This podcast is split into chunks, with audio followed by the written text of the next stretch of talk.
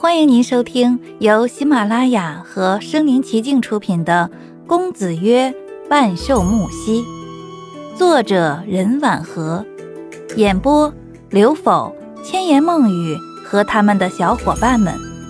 欢迎订阅。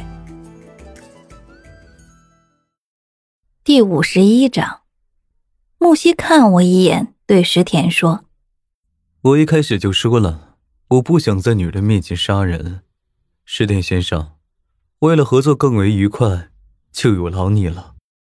石田很识相的再次和木西握了手，两个人目光相对，在某种事情上达成了共识。我从木西含有暗示的话中感受到了杀意，是针对白虎帮主的。我不自然的垂下眼睛，本来心跳就不稳，这一番推敲下来，简直是如坐针毡。木西对待客人并不太热情，谈完话，石田就走了。不过看一眼时间，才上午十点，也不是个聚餐的好时间。大厅又恢复安静，只有我和木西坐着。他又拿起书看起来。阔气的大门敞开着，外面艳阳高照。我多么想像一只鸟飞出去啊！我沉了口气。想向他提出我回家的事情，又怕打扰到他，就心里七上八下的看着他。他的目光虽然落在书上，却仿佛能看透我的心。他没有抬眼的说道：“我已经派人通知你阿妈了，她应该已经在来的路上。”啊，真的吗？你就那么想走吗？我猛烈的点了点头，可是小心脏却好像被打了一下，猛地一疼，这让我感到不可思议。我的眼睛慌忙从他脸上移开。说实话，虽然我不太喜欢木西这种人，甚至可以说是害怕，想没命的从他身边逃离，但他对我还算是好。昨天高烧，我觉得自己快要死了，是他救了我。我就像一根柔软的草，靠在他怀里，他喂我吃药，我感受到的温暖是刻骨铭心的。见我默不作声，木西深深的吸气，在安静的地方听得格外清晰。不知道为什么，忽然就对他感到过意不去。我对他说道：“啊，木先生，我不会忘记，还欠你一个故事。你想要的故事，我会写给你。”木西的神态又归于平和，他淡淡的说了句：“只要还记得就好。”我喜欢他平和的样子，就像邻家的大哥哥，温暖而又安静，一身与世无争的淡然。看着他的人心也会变得安稳，就像水一样柔软而又清澈。就在这时，门铃响了。不一会儿，阿妈跑了进来。那么大年龄，她步履蹒跚匆忙，身体摇摇晃晃。我大叫着奔向她，开心地拥抱她。一个被阳光拉得很长的身影出现在地上，我抬眼看去，是白一只，他也跟了来，站在门口。我激动地叫道：“啊，白警官！”白一只严肃地走进来，牵住我的手。来到木西跟前，恼怒的瞪着他说：“非法拘禁少女，木先生，你是不是要跟我去警署走一趟？”木西坐在沙发上，慢条斯理的放下手中的书，缓慢的抬起眼睛望着白一只，神色没有丝毫变化。白警官，我有没有拘禁春秋？你是不是应该先问问他？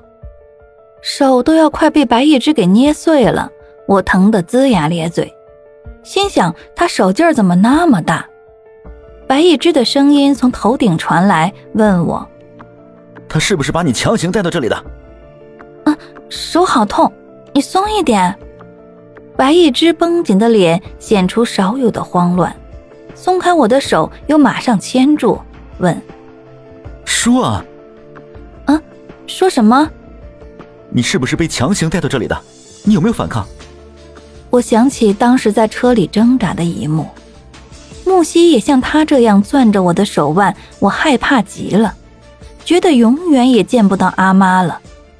木西在我心中就是这样可怕的坏人，可结果是他不仅治好我的病，还要放我回家。见我愣着，白一之加重语气说：“你怎么不说话？是不是他威胁你了？”我看一眼木西，他也看着我，扬起眉梢，勾起嘴角。明亮的眼睛似乎有话对我说，当然，肯定是对他有利的话。我沉了口气，对白一之低声说道：“他没有。”什么？白一之发出惊呼，他有点怀疑这话不是从我口中发出的。他指着我，很生气的问：“你再说一遍。”那副模样和我们学校那个赶教板校长的教师极像，我的头垂得更低了，小声说道：“他没有。”天哪！白一之突然注意到我的衣服，他问道：“你穿的这是什么？你的衣服呢？”木西可能是看不下去了，他站起身来，走到白一之跟前说：“他的衣服脱在我卧室了。”白一只眼睛瞪得斗大，直让人担心眼珠子会不会从眼眶中掉出去。木西转眼看着我，对白一只倨傲地说：“他这身衣服是我送给他的，高贵漂亮，和我站在一起是不是很般配？”